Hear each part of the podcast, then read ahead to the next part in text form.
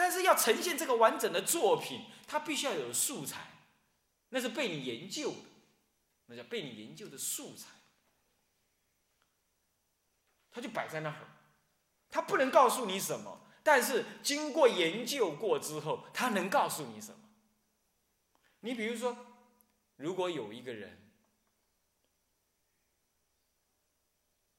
啊不，在山西这个古代的山西是我们汉族，不叫我们的，我算不算汉族？谁晓得？不，我好像是汉族。你要不要知道你是汉族？哈，很简单，你的小指头的最旁边，脚的小指头最旁边，脚啊，你现在就可以翻起来看啊！不要不要不要翻。你下去再翻，小的脚趾头呢？小的脚的小指头呢？有多一片指甲。那么你鼻子基本不是很很灵，很很很挺，是有点塌，单眼皮。这个大概你是汉族。所以有些人不是汉族。我看你的双眼皮很立，鼻子很很动，动动啊，很挺。然后你的脚，你的小脚指甲是平平的一片，一页而已，你不是两页。你们知道自己小脚脚趾头两页的举手，或者确定自己是的人举手，有没有？那么呢，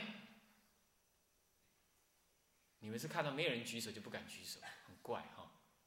这这是样这样子不像于我，人家问问题那。你是你就直心的回答是，你何必看别人？哎，他不用回，他没举手，我举手好不好？为什么要这样想法？那么呢，这个历史研究呢，比如说，你认为的小脚直角这样，你只是觉得嗯没事嘛，脚脚脚趾甲这样就好了，就没事。但是人家会看的人是，哦，你是汉族的，同样一件事情，他摆在那儿。你没经过思考，或者你没经过比对，他就是那样。那么呢，在在山西，有那个欧洲的考古学家跑着去，那有一天去那个尿急，去个老太婆家里去，别别别，借借我小便，嗯，喏喏那边，哇，一去的茅坑大茅坑，他就一跨上去就就得，就是就是大号，人们在大号的时候。眼睛不老实，乱看。一看，哎，嗯，他现在踩的这个呢，上面怎么写的一个青铜字？那再看一下，哎呀，不得了啊！他这个是古物啊，他几千年、几百年前的东西啊。那那就往那么一看，看到老太婆坐在那儿，哎，他那个椅子好漂亮。其实不是椅子，是石头、石头、石头墩的。那在这一看，这不得了，这明朝的东西啊。那老太婆说笑，那个 那是我屙大便站的木板而已，那个石板而已，这怎么是青铜制的古物呢？那个那个那那个外国先生找了一个翻译来，拜托拜托你卖我那片好不好？那笑，那怎么怎么买厕所里头那块石头板呢？呃，你卖我了，我不卖，这个人这么的，那不卖，不然叫我手表跟你换啊？可以，啊，真的实用嘛，他就换了。他他会觉得那老太婆觉得他赚到了，为什么呢？一天笑诶，那扁瘦诶，木那个石板竟然跟我换一个手表诶，好好。那在那个那外国人呢，他如获至宝啊，那个东西拿到什么了？拿到那个呃那个苏黎世那个苏黎世拍卖场去去拍卖，我拍卖几几万、几十万、几百万的美金呢？为什么？同那叫做素材，素材不会有特别的价值。但是经过你理解、观察、分析过之后，他会告诉你什么事，然后他就呈现出他的语言了。你懂意思吗？你懂意思吗？是这样子。以前我在联音寺，哎，走来走去没事，但是呢，唱功就说你走路那样子不对。是呀，我走路走一辈子了，我怎么这样不对？那我怎么走呢？那是素材，他看出来，走路是一种素材，但他看出你的心这样走路，一定你的心有问题。他说：“你这样不对。”他能解读，他经过观察之后，一个很平凡的一个现象，能够被观察出一个事实出来。对那个现象来说，他不会天生告诉你什么，但是你要透过观察跟解读，你就赋予你或者你解读出它的讯息出来了。这样子，那个一个存在的东西没有经过解读之前，我们说那是素材；经过解读之后，我们就能得到什么经验、知识，这样知道吗？佛陀也是这样子，每一个人都在过日子，是不是？每一个人每天都在看到生老病死，但是佛陀看到了什么？看到了觉悟。我们呢？我们看到了痛苦，没别的，是不是这样子？所以佛陀看到的月亮跟我们一样，他阅读明星而开悟，我们天天在看明星，但是怎么都看不开悟，素材一样，解读不同。所以这是历史的素材。那么一个佛学指的佛学研究者，他做以下的工作，什么工作？对历史的素材进行一系列的观察，他去观察它，乃至去测量，测量它这个钴六十的反应，放射性反应还剩下多少，这就测量。归纳哦，它哎这里摆一个，哎在挖出来的时候呢，哇，那里有一本。有一个什么方方的东西，哎，这里有个什么位置是距离多少？测一测，哦，这里距离多少？测一测，哎，这个东西在哪？在哪在哪，哦，我们就研究出来了。这以前一定是斋堂，因为我看到好几个破碗在那儿，啊，怎么怎么怎么怎么，这是经过归纳的，它经过测量分析归纳，科学也是如此，不是吗？你们这里有人是读什么建筑系？建筑系当然要测量，要观察。是吧？测量这个多高，柱子多大，就算出来重量有多少。重量多少，再经过最简单不过的力矩计算，就可以算出这根柱子的承载重量多少。承载重量多少？如果地震是多少的话，那地震多少？它那个瑞士仪里头每一级有它一级的振动频率。那这个振动频率如果算它的那个断层的长度的话，就可以计算出它这个什么呢？剪力有多少？这个剪力有多少？在平均这个地面这个整个级级。范围啊，或者整个呃受灾面的多少的话，就可以算出呢，平均你这根柱子当时在七点四级的时候所受的剪力有多少？这不是很困难，这并不是很困难，这是可以算出来的。尤其现在有电脑，那很快就可以算出来。那算出来之后说，现在要加强多少的呃什么什么什么浆啊，什么什么保护板啊，那就算出来了。那安全系数就这样子导算就可以知道了啊。这是什么？这是什么？这是观察、测量、归纳。那经过分析、比对，比对是什么呢？比如说，呃呃，这个呃，我在这儿看到的这个碗，哎，这这个样子，花纹是这个，这那个又找到那个碗，这花纹用这个，这比对一下，这个碗啊，这个不是同一个，但是呢，一定同一时期，因为它的花纹画的都同样的山水内容，这就是比对。或者是文章里头哦，这段话也描述同一件事情，这里有这段话是这么讲。哎，描述同一件事情，在那儿那个本子里头，那叫文本。文本里头呢，又有那段话是这样。这两段话怎么哎相同的部分是多少？嗯，是什么样？而不同的部分又这边多了一点什么，那边少了一点什么？这就是比对，对不对？这就是比对。再来，经过这些比对、演绎、分析之，呃呃，分析观察之后呢，你你就要演绎，演绎就是什么？就已知推论未知。你比如说，他看到这里呢，我我三千年之后，他挖出来这一带呢，全部都是碗，那一带呢，拢是一块鼎啊，呼起的鼎，一堆在推论。虽然没有写，没有写斋堂两个字，但他可以推论这个地方应该是斋堂。比如说这意思那就就已知推论未知，那叫做演绎或者叫推论。推论跟演绎稍有不同，演绎呢是经过一步一步的，推论呢是由人类的逻辑直觉直接就论定，这两者稍有不同，但意义一样。就归纳法、演绎法、辩证法，人类的思维其实就是三种法。历史的运研究也是运用这三种法：归纳、一归纳。演绎、辩证这三种法，那么就推论，然后乃至辩证。什么叫辩证？哎，如果这个是这样的话，那么他将来就要这样这样。结果呢，没看到这个结果，所以我的立场不对，那就另另另另外一个前提，然后再推论怎么样怎么样，结果还是不对，那就再换一个前提，或者说你立一个题目，你立一个假设。那么我依这个假设来推演，结果不能得到某一个结论，所以这个假设不成立。或者你立一个假设，我也另另外一个假设来驳斥你，看驳得倒驳不倒，驳不倒的，你的立场就正确。这样子的思维模式叫做演绎，呃，叫做辩证思维。黑格尔最会这一招了，那马克思拿来建应用，那所以说共产党最会辩证，是这样子。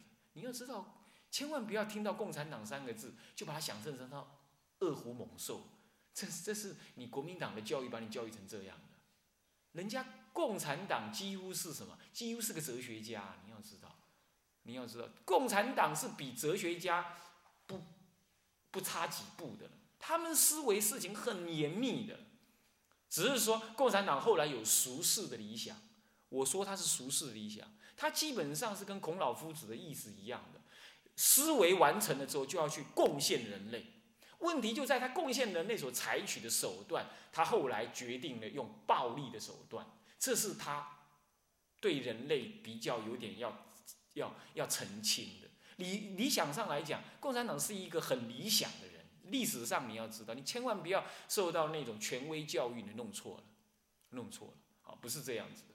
虽然他的手段后来要要要修正，只是这样。他的目的就是说，思维整个思维人类的进步的发展原理，然后运用方法逻辑推论出可能的变化方式，然后他运用一个激烈的手段来推动这个可能的方式，达到人类共享的目的，这叫做共产。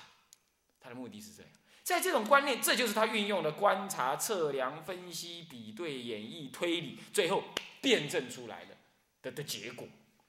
人类一定都是这样子的，佛陀也是这样啊，闻思而后修。在他闻思的过程当中，其实就运用了观察，比如说观察苦，理解苦，然后了解呢宇宙之间的空性义，这就是思维。思维什么呢？苦的可痛，以及苦的成因，谓之果，谓之集。然后最后呢，唯有那个正是世间人没有的，正是要离开文字思维。文字逻辑而用心灵记录，这是这件事情是世间人没有的。但在文跟思，就是呃历史研究者所运用的观察、测量、归纳、分析、比对、演绎、推理跟推理跟辩证这八大项，你一定要记得。人类就是运用这个科学也好，或者我们平常在做思维也好，一定是用这些东西在做做思维的，是吧？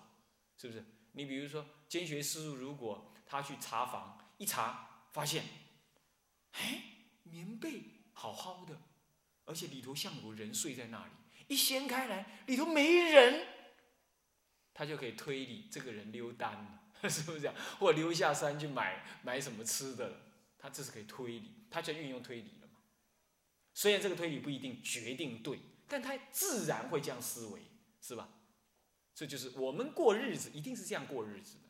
那么。研究者他在对历史的素材做这样子的工作，这样的工作叫做历史的研究，啊，这样做历史的研究。那么这样子的工作能够得到什么的效果呢？能够得到什么样的效果？能够得到呈现历史的效果，呈现那个历史啊，历史我已经定义了，对不对？我刚刚已经定义什么叫历史了，对不对？它重新呈现历史的效果，对历史的素材进行这一系列的八项工作，或者具或不具，具或不具，就具足八项或者其中几项这样子，而得到什么呢？而得到一个呈现历史的这个效果，乃至对历史。呈现过后，做一种评论跟结论。他做两个事情：呈现历史，对历史做结论或评论，这两件事。对素材进行研究，得到了呈现历史或者评论历史的结论的效果，或者的知识，可以这么讲，这样子就叫做历史研究。要得到这个结果，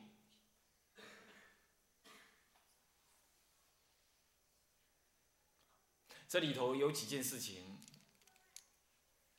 要要说的是，何谓所谓的历史素材是指什么？我要定义，所谓历史素材包括史料、历史的资料，被记录在什么呢？被记录在史籍当中的，还有历史文献，它不被特别记录，但是被保留的，比如说啊报纸啊，或者是政府的行政命令，或者是哪个人的照片，这些不是被故意留下来的，但是它留下来了。懂吗？史料不同，史料是经过被编辑、刻意的保留的，这叫史料。被刻意的保留为一种历史的资料，叫史料。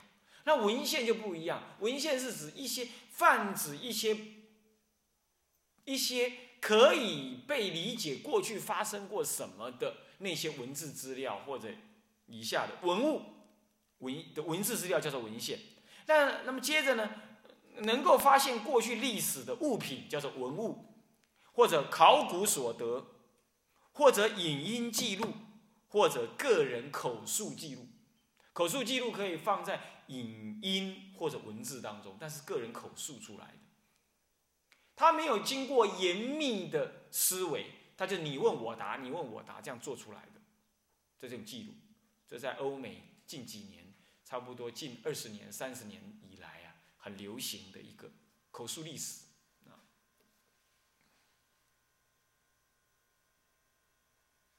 这样子呢，什么呢？为主要的什么呢？嗯，主要包括这些等等啊，等等，这样知道，这叫历史素材。注意哦，这你要弄清楚哦，你你不要你不要到时候看人家的佛教史，你根本不知道他佛教史怎么写出来的。佛教史是研究这我刚刚说这些东西，去写出来，懂吗？懂意思吧？啊，他经过分析、比对、推演，还经过推演哦，他才能他才能写出来。我这样一步一步的精密定义啊，你要弄清楚啊。好，接着，至于下面还有一段话，至于天文地理、风土民情，乃至自然人文、政经、宗教、学术、科技。等等，世间所有一切存在之万事万物，皆得用为历史研究之佐证参考等等。哇，所以历史的研究啊，从来就很少有专门的历史学家，因为历史的研究牵涉的学问太广了。你比如说，我也很喜欢看建筑史，建筑史是一种人文史，它不是科技史，你要搞清楚。但是要了解建筑史呢，一定要怎么样？一定要了解建筑科技，然后你就会看出建筑史来。我为了呢，人家给了我两甲地，我本来要去盖个庙，为了要好好盖个庙，我还去研究中国佛教啊，那印度佛教的建筑史，还有建筑原理啊，歇山顶啦、重檐啦、啊燕尾啦这些哦，这些专有名词我还去查。查完我还去看，看完我还去跟什么建筑师谈，一谈了他就知道啊，今天来行哎，他就后来私下偷偷问我，哎师傅，你以前是读建筑的啊？不是，我谈不立哎，但是呢，你要搞建筑，你要懂这些基本原则理念嘛，是不是？还有呢，那个那个是吧？佛教建筑的语言。你不起一间厝，四间四四四水四水安尼，无人知影也是佛教建筑。佛教的基本元素要有，啊，比如这个意思。那这些都是世间的学问，是吧？一个人活在，你要去理解是。我们刚刚说，我们已经定义历史是什么？历史是过去所发生过的一切事。那过去发生过天灾人祸。过去发生过战争，过去发生过一切科技的发展，过去发生过你你杀我夺，过去发生过经济的发呃的事件，过去发生过各种的建筑，过去发生过各种的学术研究，这一切都是过去所发生过的，对不对？当你要研究一个人的一生，比如说蒋中正，那你只能研究政治、政治、国际局势有关就，你不用研究科学。因为蒋中正一辈子跟科学没什么关系，是不是这样子啊？是不是这样子啊？但是你可以研究什么人类心理学，因为他的心理怎么样，那就有关。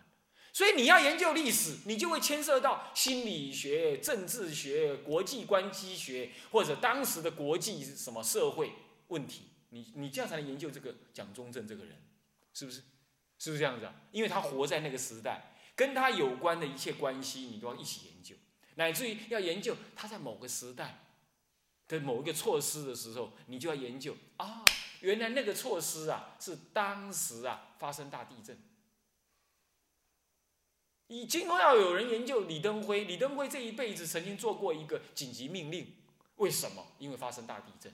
那为什么发生大地震就可以就可以做紧急命令呢？你就要研究当时九二一大地震所造成的灾情，在世界上来比较是多大还多小，已经超级大的世界灾情了，世界瞩目了。所以他作为一个总统发布什么呢？在当时发布紧急命令，在历史上来考据是可以成立的，而且觉得合符合的。但是有人说那是为了选举而这样做的，哦，那就这个又研究到当时的政经发展。你看看，研究一个历史事件，一定错综复杂，它牵涉的天文、地理、科技、社会、政经什么样子的事情，只要你觉得需要考虑的，你就会考虑到。这些都叫做参考的。什么呢？世间一切事物，万事万物，皆得用为历史研究之佐证参考。比如说，在佛教研究的时候也是这样。佛教研究的时候，他会研究到什么样？他甚至会研究说，哎，这个《法华经》里头有提到什么？这个《地藏经》里头有提到什么器物？那个器物呢，在印度是某个时代才有的。他就推论说，哦，那个这部经是在某个时代之后才写的。你懂意思吗？比如说，如果有一部经跟你提到钢琴，你信不信？你会不会相信？那那些讲那无诶，哦，的佛陀说的钢琴，那钢琴是什么时代才有？是不是这样子啊？对不对？那你会觉得那是伪经，这就是历史概念了，这就是历史的观念，对不对？你就是拿一个事实来佐证这件事情到底存不存在这样懂了意思没有？所以有人就说《天地八阳神咒经》是是伪经。《天地八阳神咒经》看过的人举手。你看过？哎，这次聪明了，敢举手了。啊，是。道人就是这样，一就是一，二就是二。人家问你就答。既然是老师问嘛，又不是恶问你，对不对？那你是是，不是就不是。你不要看别人，你怎么供？你怎么供？供 啊！你供我就供啊！啊，这样子，那这这就是怎么样？这就是很虚假，你懂吗？要直心是是道的场啊，要这样子。好，对。你看过《天地八阳神咒经》有讲到说什么钟要怎么写啊？所以就这样那样，他在解字的，你知道吧？有人说在阿尔代基，或者是是是印度的人，印度的人根本就没有中文字，他怎么会讲这种经呢？是吧？就有人这样说。你去看《天地八阳神咒经》，你去看一下，是不是有这种内容？你如果光看了不怀疑啊，你这警觉性就太低了，是不是这样？但是你说怀疑可以，你不能论定他就错。为什么？只要号称为经，你要认定它错之前，要多小心，听听古大德的意见才可以。印光大师说过，写盆经是伪经，对不对？哎，什么什么什么什么什么，呃，太阴经、太阳经都是伪经，他说过，他确实有说过伪经的内容，但有没有说到天地八阳神咒经是伪经呢？好，我们存疑。然后再来，偶益大师最常说的那个占茶叶报经。占茶叶报经在早期的经录里头，竟然放在遗伪经里头，所以这点事情我们要去研究，怎么样？不是怀疑它，而是说我们要就理上来研究，伪不伪，不能够以它的表面文字对不对来看，要以他所说的义理怎么样？因为精通五种人说嘛，这样了解意思吗？啊，好，那也搞不好真的八八阳神咒就是真经也说不定了。他来中国说法，被中国的菩萨记下来，说不定啊，对不对？所以我只是说，西洋人用这种态度在研究，在做佐证的，这就是所谓的什么历史研究。他运用世间所有一切学问在做研，在做比对的。你要知道，所以历史学是一个很有挑战、很活泼的一门学问。OK，好，我们先讲到这里啊，这就是向下文长，复以来日。我们回想啊众生无边誓愿度，烦恼无尽誓愿断，法门无量誓愿学，佛道无上誓愿成。这是发菩提心哈，我们每一天每一天都要发菩提心啊，然后还要三皈依，立足点不换，志归佛，当愿众生体解大道，发无上心，自归依法。当愿众生深入经藏，智慧如海；自归依身，当愿众生同理大众，一切无碍。我们总为相，愿以此功德，庄严佛净土，上报四重恩，下济三途苦。若有见闻者，悉发菩提心，尽此一报身，同生极乐国，会归一心。南无阿弥陀佛。南无阿弥陀佛。南无阿弥陀佛。好，下课。